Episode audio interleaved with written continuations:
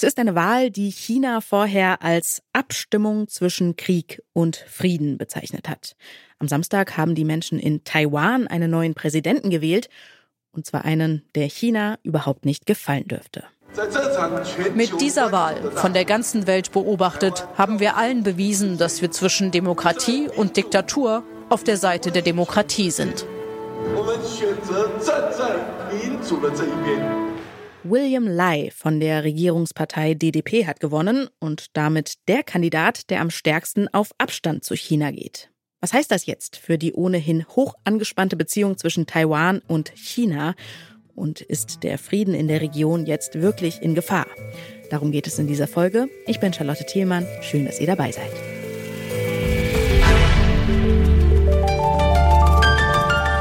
Zurück zum Thema.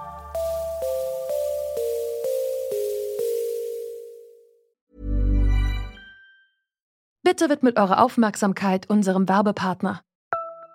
Die Suche nach geeigneten Mitarbeitenden kann viel Zeit in Anspruch nehmen, muss sie aber nicht unbedingt, denn man kann sich helfen lassen.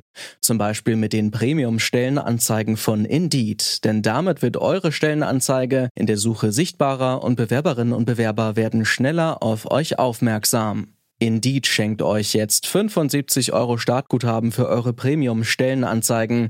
Klickt dazu auf den Link in den Show Notes. Es gelten die AGB. Also ich habe häufig den Begriff ähm, lebendige Demokratie gehört, aber habe jetzt, glaube ich, wirklich verstanden, was das sein kann, weil es wirklich ganz anders war als alles, was ich in Europa gesehen habe. Das sagt Sophie Reis. Sie hat als China-Analystin beim MacArthur Institute for China Studies gearbeitet und sie hat die Wahlen in Taiwan vor Ort beobachtet.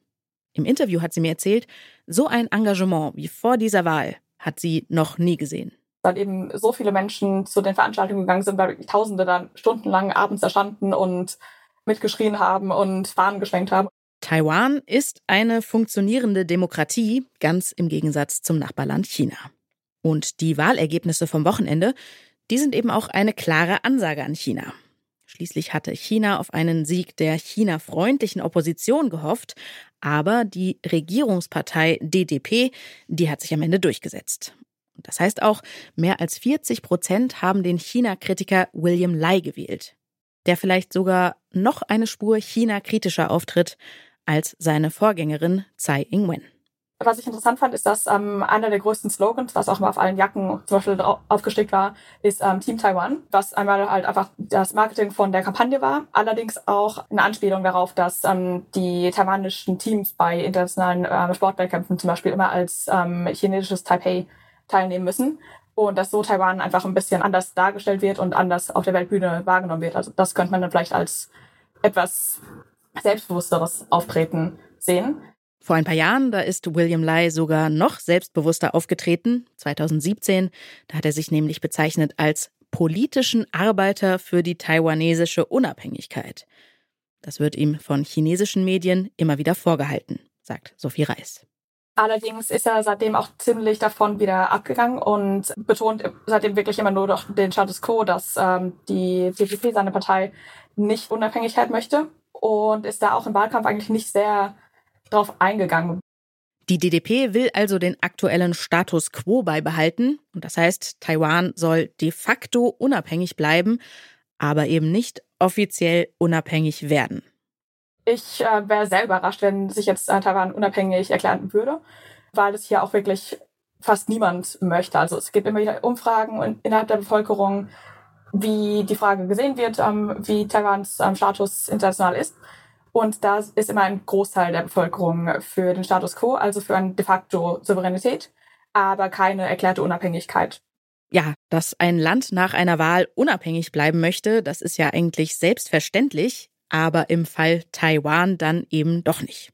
Denn obwohl Taiwan nie zur Volksrepublik China gehört hat, sieht die Kommunistische Partei in Peking Taiwan als in Anführungsstrichen abtrünnige Provinz und droht auch immer wieder mit einer Invasion, wenn sich Taiwan nicht freiwillig unterordnen sollte.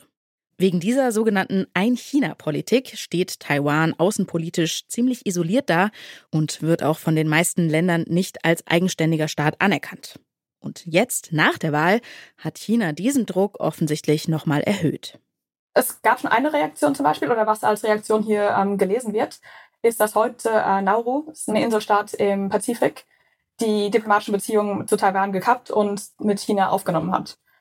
Das wird größtenteils so gelesen, dass es halt so erste Botschaft ist, ähm, dass eben ähm, China nicht einverstanden mit, der, mit dem Wahlergebnis ist und dass das eben weiterer Druck ist, was aber vor allem symbolisch ist, weil ähm, Nauru hat ungefähr 10.000 bis 12.000 Einwohnerinnen und Einwohner und ist für Taiwan jetzt nicht der wichtigste Handelspartner oder diplomatische Partner. Da gibt es andere Staaten wie Japan, die USA oder wie manche europäische Staaten, die viel wichtiger sind, auch wenn es keine offiziellen Beziehungen gibt. Deshalb ist das vielleicht nicht das größte Signal. Ich rechne mehr mit ähm, mehr wirtschaftlichem Druck und weiter mit Einflussnahme zum Beispiel über Medien ähm, und vor allem mit Narrativen, die weitergesponnen werden in ähm, verschiedenen Teilen der Bevölkerung, um eben die Regierung ein bisschen zu destabilisieren und die Gesichtspunkte, die China und die chinesische Regierung und Chinas Regierung sehen möchte, weiter zu erhöhen. Dass China Taiwan tatsächlich militärisch angreift, davon geht Sophie Reis im Moment aber nicht aus. Es gab in den letzten Jahren sehr viele ähm, Militärflugzeuge zum Beispiel oder andere Flugkörper aus China, die in, in der ähm, taiwanischen Luftverteidigungszone waren. Aber ein richtiger Angriff war ja auch für China extrem teuer. Im Sinne von einfach finanziell, aber auch für die ähm, Armee an sich ist es ein sehr riskanter Aufwand, für den ähm, China nicht von allen für ähm, vollständig vorbereitet gesehen wird. Dass die DDP die Wahlen gewonnen hat, das ist China also überhaupt nicht recht. Aber die DDP hat im Vergleich zur letzten Wahl auch deutlich an Stimmen verloren, 17 Prozent genauer gesagt. Und gleichzeitig haben auch Parlamentswahlen stattgefunden, bei denen die DDP wiederum ihre absolute Mehrheit verloren hat. Könnte man auch denken, der taiwanesischen Bevölkerung ist dieser unabhängige Status vielleicht doch nicht mehr so wichtig, aber so ist das nicht, sagt Sophie Reis. Nur in diesem Wahlkampf hat gerade für die jüngeren Wählerinnen eben nicht mehr nur die China-Politik eine Rolle gespielt. Es gibt auch hier, wie in vielen anderen Ländern, ähm, deutlich gestiegene Lebenshaltungskosten und ähm, zum Beispiel Mieten, ähm, alles Mögliche, was eben vor allem junge Menschen, die in die größeren Städte ziehen, sehr betrifft. Und viele von denen sind daher dann ähm, eher zum Beispiel zur TPP gegangen von ähm, Kirwan Jiffen, einem der Herausforderer von William Lai. Die TTP setzt auf engere Beziehungen zu China, wenn auch nicht ganz so stark wie die KMT, die China-freundlichste Partei. Und im Parlament muss die Regierung jetzt mit dieser Opposition zusammenarbeiten. Da bin ich wirklich ziemlich gespannt, was vor allem die ähm, TPP, die Taiwan People's Party, was die daraus macht, weil die im Wahlkampf auch ziemlich sich darauf eingeschossen haben, dass sie an Themen orientiert sind und nicht an ähm, anderen Einstellungen und vor allem nicht nur an der China-Linie.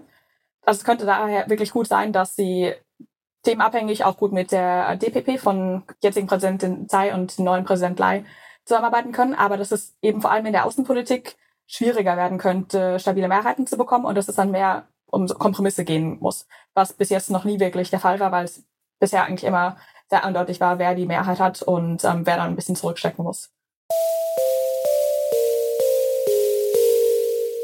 Neuer Präsident, aber gleiche Partei und gleicher Kurs. Taiwans neuer Präsident will am Status quo festhalten, nämlich an der de facto Unabhängigkeit von Taiwan.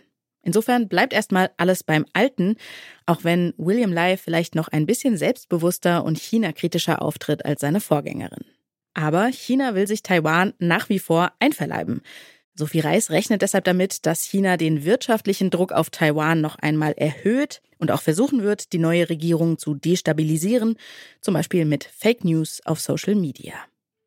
Und damit endet diese Folge. Die Redaktion hatte Alea Rentmeister, produziert hat sie Stanley Baldauf und ich bin Charlotte Thielmann. Macht's gut und bis bald. Zurück zum Thema vom Podcast Radio Detektor FM.